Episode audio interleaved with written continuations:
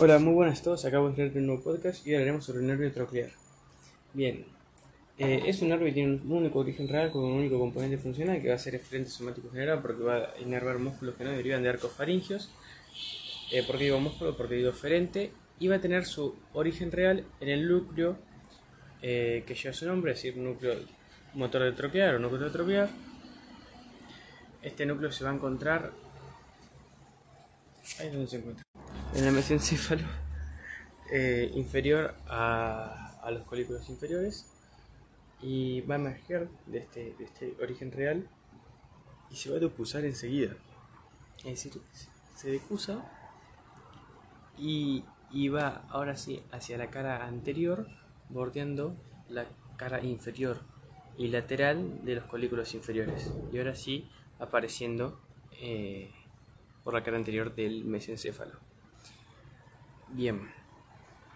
Eh, de aquí se va a dirigir hacia lo que es el seno cavernoso, perforando la dura madre y entrando en este. Eh, las relaciones que va a tener va a ser hacia superior el nervio oculomotor y hacia inferior el nervio oftálmico, junto al nervio maxilar. Más hacia medial va a encontrarse con la arteria carótida interna eh, y el nervio abducens.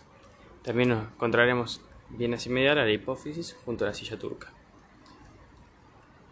De aquí se dirigirá hacia la fisura orbitaria superior para entrar por afuera del anillo de zinc, del anillo tendinoso formado por los músculos intrínsecos del ojo, a diferencia del nervio abducens y nervio oculomotor, e ir a inervar al músculo oblicuo superior, es decir, se va a dirigir hacia la cara superior de, la órbita, hacia, hacia, el techo de la órbita eh, y medial para encontrar al músculo oblicuo superior. Bueno, eso es todo por Nervio Troclear.